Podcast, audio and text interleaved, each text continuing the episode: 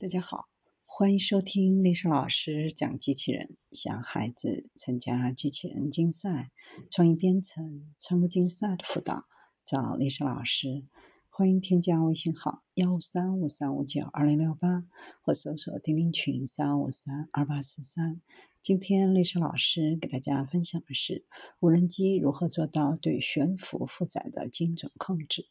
将有效载荷悬挂在长绳上，进行无人机运输的策略，使无人机及其所有监视的部件远离未经培训的用户，同时保留向可能有附近障碍物的特定区域交付货物的能力。但这增加了一些风险，因为一旦有效负载不在那条较长的绳索上，至少在两个轴上，会失去控制，而且会忘记无人机在进行此操作时会做什么事。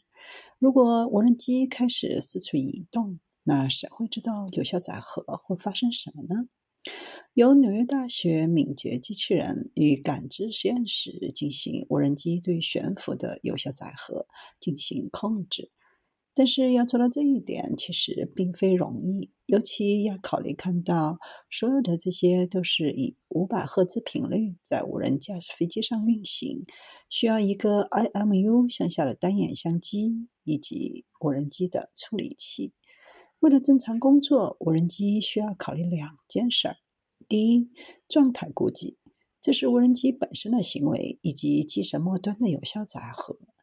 无人机通过摄像头观察有效载荷的运动，并通过 IMU 跟踪其自身的运动来解决。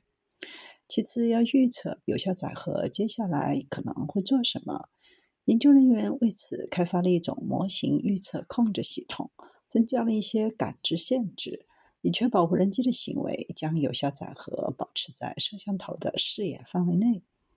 目前，系统的最高速度是每秒四米。研究团队设计一种感知受限模型预测控制和状态的估计方法，利用机载传感器和计算功能实现带有电缆悬挂有效载荷的四旋翼飞机的自主性。